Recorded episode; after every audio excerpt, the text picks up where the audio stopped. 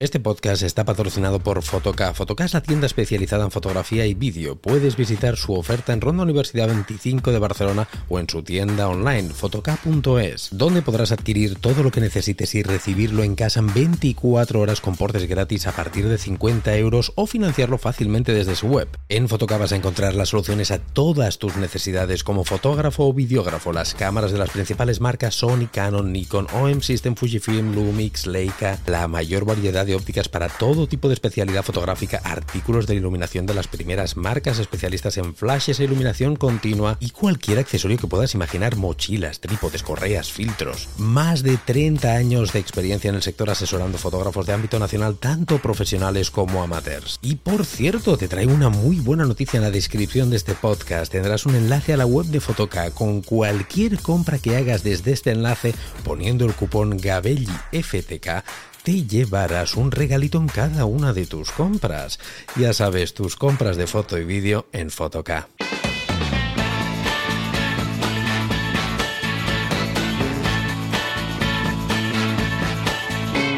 Hola, ¿qué tal estáis? Bienvenidos a un nuevo programa, bienvenidos a un nuevo podcast. Tengo un par de preguntas que me parecen súper interesantes y estoy seguro que a muchos de vosotros puede ser que se os haya planteado la misma pregunta y son las típicas preguntas, oye, que siempre creo que se aprende porque hablaremos un poquito de técnica fotográfica, de luz y demás y puede ser que te aporte siempre alguna cosita. Una de las preguntas que tengo aquí es de Manuel eh, que me dice, bueno, estamos hablando en referencia a un vídeo que tengo sobre medir la luz con una cámara reflex, donde es un vídeo que tengo en YouTube, donde estoy con una cámara reflex en un patio exterior y le explico cómo una vez medimos la luz con una cámara cámara reflex, ya mm, pones los valores que, te ha dado esa medición y si trabajas en manual ya no tienes que tocar nada más, porque siempre y cuando la luz no cambie, pues los valores son los que son, ¿verdad? Y aquí Manuel me dice, supongamos que estoy en el patio este donde estás al principio del vídeo y he medido la luz, y si cambio de diafragma para conseguir profundidades de campo diferentes en diferentes escenas, ¿debería volver a medir? Esa es una de las preguntas que me hace, que me hace un par de preguntas más. Eh, muy buena pregunta, Manuel, pues, y es una pregunta que me habéis hecho mucho y por eso creo que es interesante traerla aquí al podcast. Sí, tienes que volver a medir o no si utilizas la famosa ley de la reciprocidad, que es lo que yo te recomiendo. Y es que te explico. Una vez ya has medido la primera vez, tú imagínate que vas a medir usas, por ejemplo, una referencia, una pared blanca o algo negro o algo gris, porque si ves algo blanco medirás a más 2, si ves algo negro medirás en menos 2 eh, y si vas algo gris medirás en 0. Estos números estoy refiriéndome al exposímetro de la cámara, ya sabéis, me imagino, si estáis viendo este podcast, eh, por dónde van los tiros. Una vez ya tienes esta referencia, siempre y cuando, repito, la luz no te cambie, tú ya tienes la medición, tú vas haciendo fotografías en el patio este donde estás, y de repente, por lo que dices, imagínate que estás trabajando a F5.6 y decides trabajar a F2.8 porque mm, has visto algo que quieres menos profundidad de campo y la luz no te ha cambiado. ¿Qué tienes que hacer? ¿Volver a medir? Sí y no, mm, que es lo que te he dicho al principio. Mm, ¿Por qué no? ¿O por qué sí? sí porque estás cambiando valores de exposición. Pero no hace falta que midas si estos valores de exposición los compensas y esto se llama ley de la reciprocidad. ¿Qué quiere decir la ley de la reciprocidad en fotografía? Que cada vez que cambias un valor lo puedes compensar con otro del famoso triángulo de la exposición para tener una misma condición lumínica con una distinta propuesta fotográfica. Por ejemplo, me explico, que para esto son estos podcasts. Si estás trabajando F5.6 y haces una fotografía, tendrás una fotografía con una profundidad de campo determinada, ¿verdad? Y si tú en esa misma zona donde dices que estás, que no has cambiado de zona, no has cambiado de luz, dices, oye, voy a trabajar en lugar de F5.6 a F2.8. ¿Qué diferencia tenemos de F5.6 a F2.8? Dos pasos, F4, F2.8, ¿verdad? Dos pasos, cuatro veces, eh, más luz está entrándonos al sensor, porque estamos abriendo diafragma para tener menos profundidad de campo. Tú ya habías medido antes, por lo tanto tus valores de diafragma, obturación e ISO te cuadraban en el hipotético 5.6 que te estoy diciendo, ¿eh? me lo estoy inventando esto, ¿eh? pero para que lo entendáis. Si a F5.6 te cuadraba con un valor de obturación, me lo voy a inventar también, de, de un cientoavo, de 1 barra 100, siempre lo digo mal, los, los números de, obturación, ¿eh? Eh, si con 1 barra 100 no tenías bien, 1 barra 100, F5.6 y ISO 100 también, tenías una buena exposición y ahora decides trabajar con menos profundidad de campo, F2.8, dos pasos menos, ¿qué tienes que hacer? simplemente compensar con esos dos otros parámetros que te quedan, porque has tocado uno que es la apertura del diafragma, la has cambiado dos pasos, has hecho que entre dos pasos más luz al sensor pues como vas a tener dos pasos de sobreexposición en tu imagen, tienes que compensarlo con otros dos valores que te quedan del famoso triángulo de la exposición o velocidad de obturación o sensibilidad ISO. lo que tenemos que hacer ahora es cortar luz, porque por una parte has ampliado luz, has abierto diafragma. ¿Cómo quitas luz para compensar esa exposición que has cambiado? Con el ISO no podemos, bueno, sí podrías forzarlo por debajo del, mínimo nominal si tu cámara te lo permite, que no todas lo permiten, dos pasos menos. Pero lo que sí que puedes hacer es cambiar, por ejemplo, la velocidad de obturación y pasar de 100 a 200, no, a 400, porque son dos pasos. 100, estabas en 1 barra 100, otro paso es 1 barra 200 y otro paso es 1 barra 400. Pues pasando a 1 barra 400, F28, ISO 100, tienes la misma fotografía en cuanto a luz, la misma que trabajando en 1.100, F56, ISO 100. Esto se llama ley de la reciprocidad. ¿Y para qué nos ayuda esta ley? Pues lo que te he dicho antes, para que no tengas que seguir midiendo, porque tú ya habías medido. Y con los primeros valores, vuelvo a ir refrescando, ¿eh?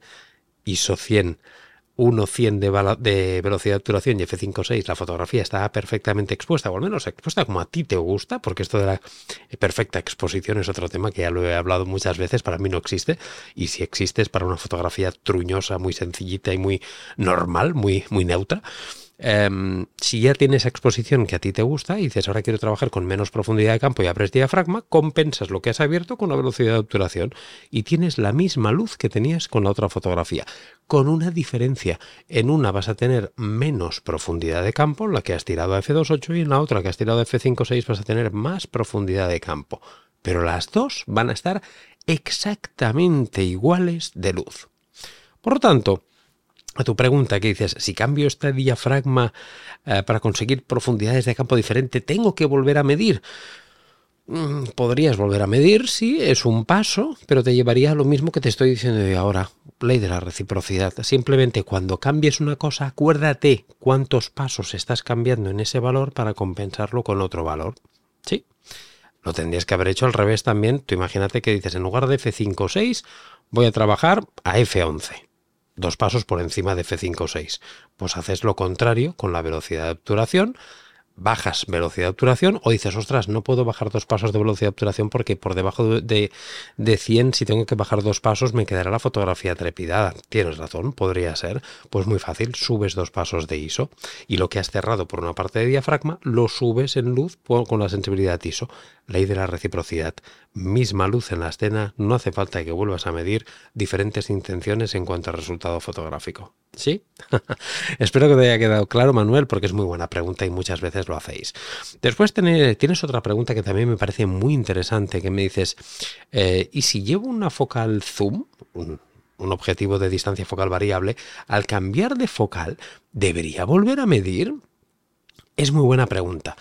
Eh, y la hacéis muchos también. Eh, depende. Aquí así que depende. Y fíjate lo que te voy a decir. En principio no, siempre y cuando por eso te he dicho el depende, la luz sea homogénea y estable en toda la zona donde estás. Me explico.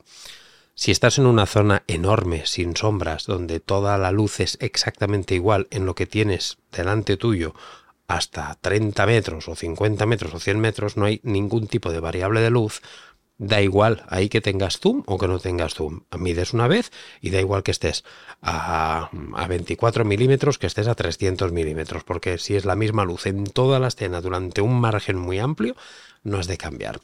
Pero ojo, tú imagínate que estás en un habitáculo, en una escena, da igual interior que exterior, ¿eh? donde en una parte, por ejemplo, izquierda tienes una luz determinada y en una parte derecha tienes una variación de luz y más adelante tienes una ventana donde ves lo que hay dentro de esa ventana con otra luz diferente.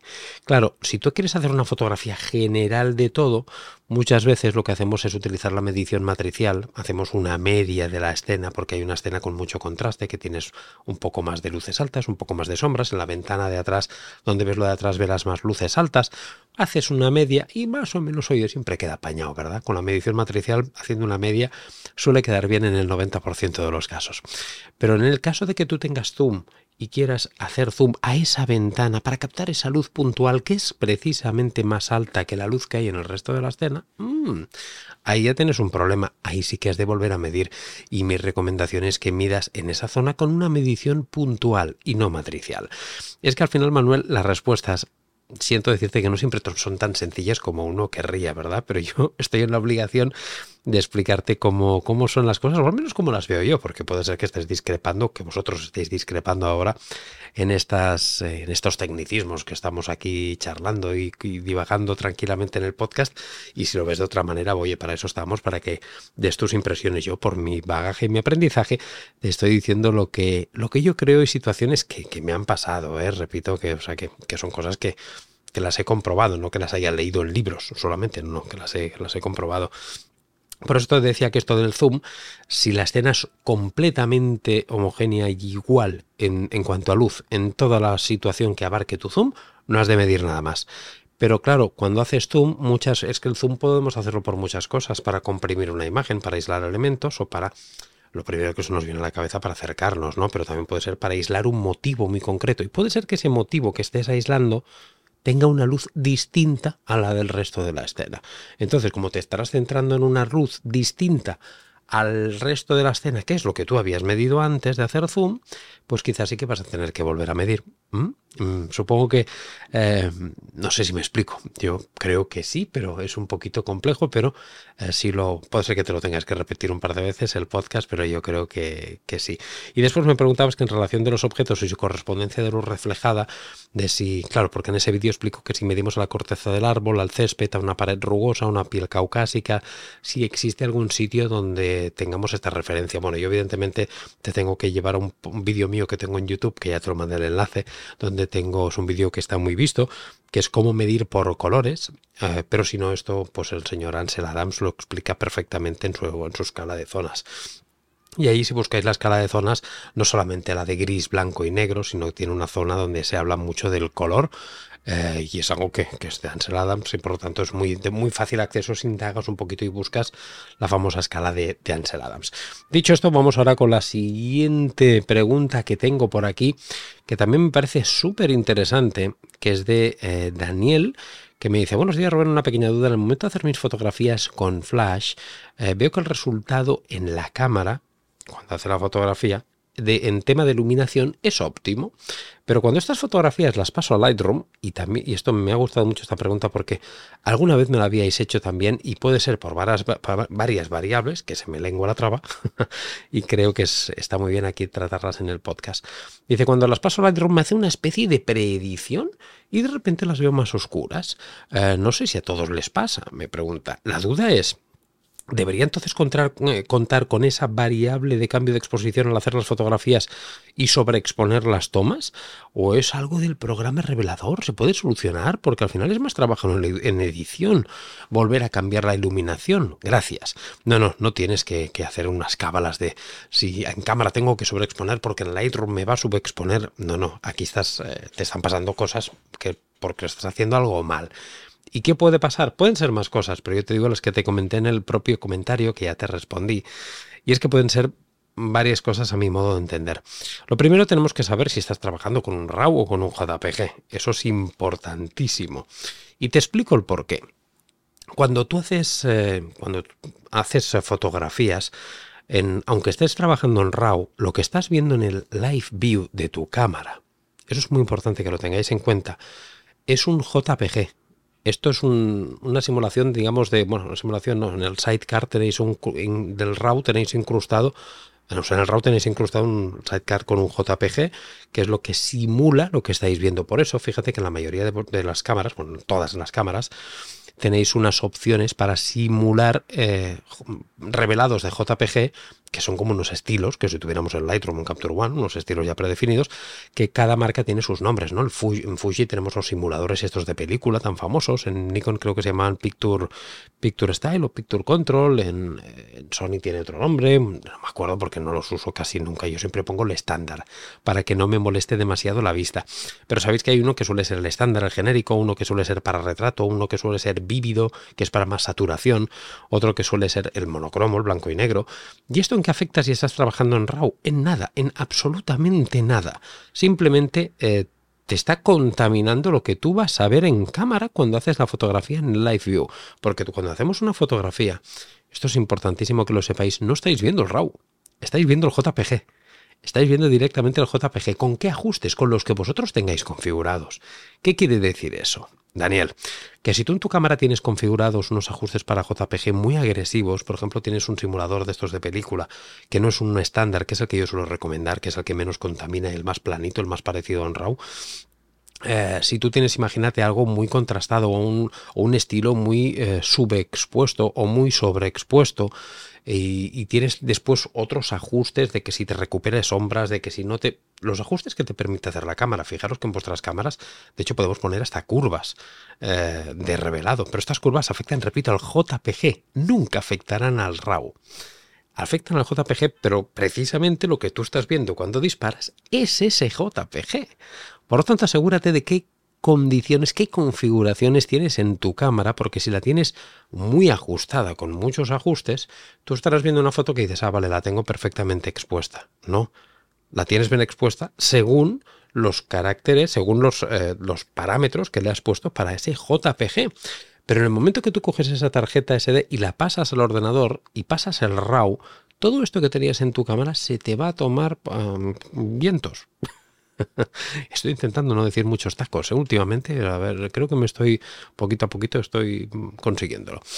Cuando trabajas el RAW en el ordenador, todos estos ajustes, si tú por ejemplo habías trabajado con un ajuste monocromo en tu simulador, en tu simulador de película, cuando pasas al RAW no está blanco y negro, no está monocromo, está en color, y dices, ¿qué pasa? Pues nada, simplemente que lo que estabas viendo era el JPG. Si tú esa foto la exportas directamente a JPG, tendrás lo que tenías en la cámara, pero si la pasas a RAW, no tendrás eso, tendrás todo el espectro de color, tendrás, por eso puedes cambiar el balance de blancos, toda la capacidad de tu sensor para recoger información en cuanto a luces y profundidad de, bits de color también. Dicho esto, por eso un RAW tiene 14 bits respecto a los 8 bits de un JPG, mucha más información de color, de luces, sombras, más rango dinámico, más posibilidades de moldear y trabajar esa fotografía. Es por ello que, repito, yo espero que estés trabajando en RAW, me imagino, y lo que estás haciendo es que debes tener muchos ajustes en el JPG, tú te parece que está bien la foto, pero cuando lo pasas al RAW, eso está llano, está plano. Y entonces, claro, tú habías expuesto sobre un JPG. ¿Me explico? Esa puede ser una de las opciones, por lo tanto, mi, mi recomendación es que revises estos ajustes de tu cámara y los pongas los más neutros posibles. Yo normalmente desactivo siempre todo, todo, porque sé que son ajustes que me afectan solo al JPG algo que voy a tener que activar el día que quiera trabajar solamente en JPG desde la cámara. Si yo quiero trabajar, que alguna vez me ha pasado, digo, voy a hacer directamente JPGs en vacaciones, os recomiendo mucho porque yo paso de editar en vacaciones, hago JPGs.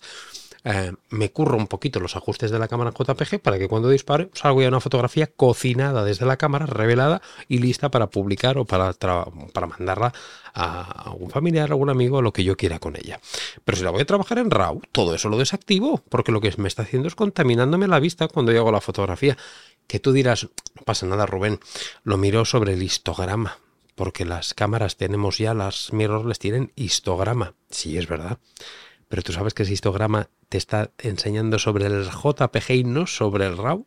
Mm, importante. De hecho, esto daría para otro podcast. Fíjate que cuando tú estás exponiendo sobre el histograma de tu cámara mirrorless, que activas la función del histograma, y te piensas que ya estás quemando altas luces o estás quemando sombras, que se que, o empastando sombras, que sepas que seguramente te queda un paso más, por decir algo más, por cada lado. Porque cuando lo pasas el RAW al ordenador, tienes más margen, porque no tienes 8 bits, que sobre lo que tú estás viendo y estás exponiendo, sino que tienes 14, tienes más rango dinámico del que tú creías que tenías directamente en cámara. Porque el histograma que te, que te aparece es el histograma que está incrustado en el sidecar del RAW de este JPG. Mm. Mm, no sé si lo sabías esto, ¿eh? ¿eh? Lo he explicado algunas veces. En Patreon lo explico. Apúntate a Patreon, por cierto, que es donde tengo todos mis cursos de formación. Que bien me estoy metiendo las cuñas, ¿eh?